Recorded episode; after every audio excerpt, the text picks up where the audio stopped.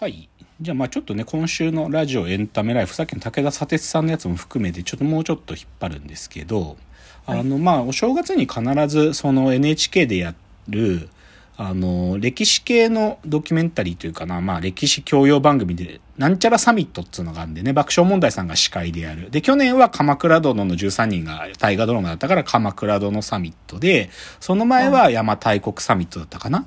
で、今年は、あの、大河ドラマがどうする家康っていう徳川家康の話だから、徳川ジャパンサミットっていうのをやってたの。で、別にその中身がどうとか、正直中身は面白くなかったよ。なんだけど、そこで出てた一人の歴史学の先生がいてね、山室京子さんって人が出てたんですよ。山室京子放送大学特任教授というのが出てて、で、彼女のが、まあ、彼女の江戸史観を喋ってるんだけど、で別にそれについても別に何にもないんだけど、僕実はこの山室京子さんって僕が大学院にいた時に、あの、彼女の授業受けたことあるのよ。で、その時に何の授業だったかっていうと、文、文章表現論っていう授業で、短いエッセイを書く授業だったの。はで、なんだけど、で、何を思ったかっていうと、僕正直言うと山室京子が、ここまでちゃんと歴史の研究してるんだってこと知らなかったんだよね、なんか。で、何が言いたいかっつうと、なんでそんな授業してたのかなって今思うと思うんだよな。なんか、それこそ、ここまで江戸時代のこと好きだったら、なんでしかも大学院の授業で、究極的にはね、ただ単に僕らがいいエッセイが書けるようになるみたいな授業だったんだよ、それって。で、僕結構それ一生懸命や楽しいからやってたんだけどさ、もうちょっと自分の研究に引きつけたことしてくれよと思ったんだよな、なんか。だだだとしたら、だから江戸時代の文体でエッセイ書くみたいな授業にしてほしかったよ。ぐらい思ったわけ。つまりでね、何、それで何を思ったかっていうと、で、今放送大学にいらっしゃるらしいんだけどさ、なんか自分がやっぱりある種の幻想を抱いてたんだなってことに気づいたのはさ、大学の学部っていうのがさ、一つの組織として一体感を持ってるなんていうことは、あ、幻想なんだっていう、なんかその幻想を信じてた自分にがっかりしたの。だってさ、その山室京子さんって歴史学の先生なんだよね。歴史の文章を読み解く先生が社会工学っていうなんか変な学部にいてさ、でもそそういう先生の寄り合い状態の社会工学が一つのビジョンを共有してるなんてことってありえないじゃない。だって、で、しかもその先生たちはさ、しょ所詮ポストの取り合いゲームしてるんだからさ、任期が来たらまた別のポジション、別の大学の別のポジションに行くだけなんで、なんか一個のビジョンを、大学の組織っていう意味でね、学生たちにこの学部ではこんなことができますとか言ってるわけだけど、そんなことは嘘でさ、先生たちは所詮自分たちの職場通りのゲームしかしてないんだから、で、教えたい授業もさ、そんな文章表現論なんつうさ、なんつうかさ、あんたの研究とは直接、まあ、ギリかすってるけど、でも、そういう人たちの寄り合い所帯のところに、なんかなんで自分夢抱いてたんだろうって、すごく結構、改めてがっかりしたんだよね。自むしろ、むしろ自分にがっかりした。なんでそのルールが分かってなかったかな、みたいな。うん。っていうぐらい。だから、特になんかなんちゃら、情報、なんちゃら学部とかさ、なんか情報が新しい学部ができるとき、それ名前つきがちじゃん。ああいう時にでもその学部が一つのビジョンを抱いてるって考えること自体がミスってる。なんかこれ、むしろ若い子たちに言いたい。なんか、そそんなはずないんだから。だって大学の、少なくとも日本の大学の先生たちはポジション争いしかしてないんだから、そ、そのポジション争いでやっとこそ手に入った研究室が、それを取り囲む学部やえ研究家が、い統一したビジョンを持ってるって考えること自体はおかしいよ。日本ではね、状況で。っていうことをちょっと思ったっていうのが、徳川 ジャパンサミットに出てる山室京子先生を見見て思いましたっていう話ですね。あともう一個ね、これお勧めしたいのはね、映画でね、あの、そばかす2の見てきました、私。あのー、ノットヒロインズムービーとかいう、なんかね、メーテレが制作して、な、名古屋のメーテレが制作してるね、こう多分ね、女性が必ずヒロインになっていくみたいな話じゃないタイプの映画シリーズを作っているチームで、それのそばかすっつんで、三浦透子さんが主役なんだけど、あの、アロマンティックっていう、なんていうの？性自認がある方たち。アロマンティックっていうのは、こう、異性を好きになったり、こう、こ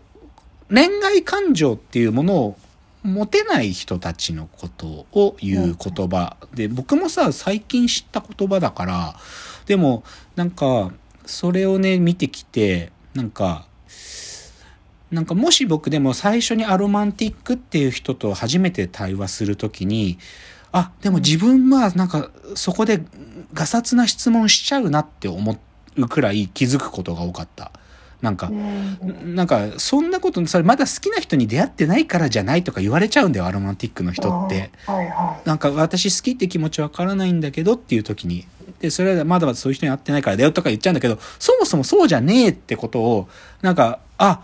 そういう人たちがいるってことを分かり、分かるって思った。なんか、だから、でも何が言いたいかというと僕ね、最近もうね、こういう違和感持ってる、こういう人たちのことだけに敏感でいたい。なんか、ガサツな奴らのこととか、自分の閉ざされた世界の内側で理屈こねてる奴らのこともどうでもいいんだよね、なんか。こういうなんかね、ひょっとするとこの感覚って、私、世界で私だけなのかもぐらい不安に思ってる人たちのことだけ考えたいな、みたいなことをすごく思った、いい映画でしたよ。多分まだやってると思うんでね。じゃあ、最後、今日の格言。2023冬アニメドラマの一押しは、ブラッシュアップライフですと。これね、正直この1月から3月までのアニメとかドラマこんなんやるんだっていうのは一通りまあ、バーっと眺めてみたけど、あんまりいいのないのね、正直。だけど、この前の土曜かな日曜日かな始まったブラッシュアップライフってこれバカリズムさんが脚本書いてるやつなんだけど、これ面白いよ。これ多分、これすごく面白いと思う。まあ、僕が好きな俳優さんがガンガン出てくんだけどね。安藤さ、メインキャスト安藤サクラさん、カホさん、木南遥さん、で、染谷翔太さん。で、三浦透子さんとかね、ココリコの田中さんとかも出てるのね。で、2話からね、松坂桃李くんとか、黒木春さんとかも出てくるんだよ。で、だからそういうのも好きだし、で、あとね、すごいなって思うのはもうバカリズムの天才さ。バカリズムさんってもうできないことないんじゃないの？みたいな。そこら辺の脚本家が書くより、いわゆる伏線が伏線伏線してないわけ。でも、あ、これ伏線だったんだ、みたいなのを超自然にやってたりとかさ、やっぱり今のテレビドラマって、こう世代、できるだけ広い世代に刺さらなきゃいけないからさ、夏メロとか使いたい気持ちはあるんだよ、やっぱり制作者でも、その夏メロの使い方が本当に自然なのね。なんか無茶じゃないのよ。だから、さ、もうバカリズムできないことないんだろうなって思いながら見てて、でも話もめちゃおもろいよ。よく、よくできてる、本当に。これだけっすね、推しは。っていうのが今日の格言でした。じゃあコーナー参ります。ロフトプラスワンへの道。このコーナーはサブカルリテラシー、サブカ知識の低い株式会社私は社員に竹之内がサブカル魂を注入し、いつの日かロフトプラスワンでのイベントに呼ばれる存在にまで自分たちを高めていこうという意識向上コーナーです。じゃあ今日のテーマ言いますね。今日のテーマ。映像の世紀バタフライエフェクト。ロックが壊した冷戦の壁。ちょね、ちょっと今日ドキュメンタリー番組の話。しかも、まあ、しかも NHK の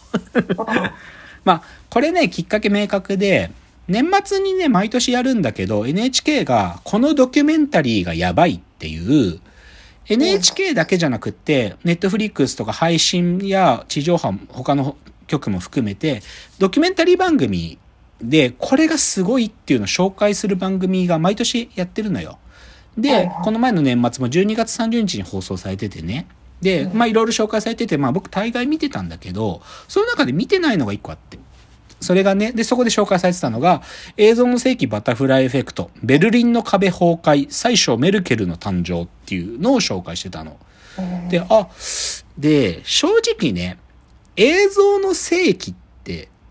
まあ、深谷さんこれ世代じゃねえからな。映像の世紀って、僕ね、すごくファンなの。映像の世紀っていうブランド。これブランドっていうかね、なんていうのかな。あの、1995年にね、その、映像ってもの、あまあ、NHK の放送開始70年だし、戦後50年。で、しかも映像ってものが、こう、ビデオムービーっていうかね、ムービーってものがカメラフィルムに撮られ始めてから100年のタイミングで、アメリカと NHK が協力して、その映像の世紀ってものを作り出したんだよね。だから95年ぐらいにこう荘厳な音楽と一緒に、しかもそのね、戦後50年というタイミングだから、に、人間が、てか、近現代の我々が犯してきてしまったその戦争っていう過ちをね、うん、そこに映像っていう形で残ってるものからきっちりと記憶しようっていうことが始まったのが95年から映像の世紀っていうのを作り出したの NHK が。ですごく荘厳に作ってあってこんな映像があるのって驚いてた僕らは。なんかその子供ながらにも。で、そっから、なんていうかそこから新映像の世紀とか映像の世紀プレミアムとか言ってタイトル変えながら何回も作られてきたの。で、最近だとその新映像の世紀とかのナレーションって山田孝之さんとかがやってたりするんだけど、でも山田孝之さんふざけた感じとかななしでマジで真剣なナレーションしてるのね。で、それの新しいシリーズで映像の世紀バタフライエフェクトっていうのを去年の4月ぐらいからやってたのね。で、なんだけど、正直僕これ嫌だったんだよね。嫌だったから見てなかった。なんでかっつうと、映像の世紀ってやっぱりね、力入れて作るものだっていう前提が僕の中にあるから、このバタフライエフェクトね、4月からね、ほぼ毎週ぐらいで1本ぐらい作ってたのよね。現時点で30本ぐらいもうできてんの。で、で、ある意味、そ、一個見ると、今までの映像世紀の、ある意味、切り張りだったんだよな。で、それがね、なんかこう、腹落ちしなくって、なんか、こう映像の世紀っていうのは、力入れて一本つ、時間かけて作るものっていう前提をちょっと壊したんだよね。このバタフライエフェクトが。っていうので見てなかったっていう前提がありながら、でもこれをちょっと認識を改めたっていう話が今日の話なんですよ。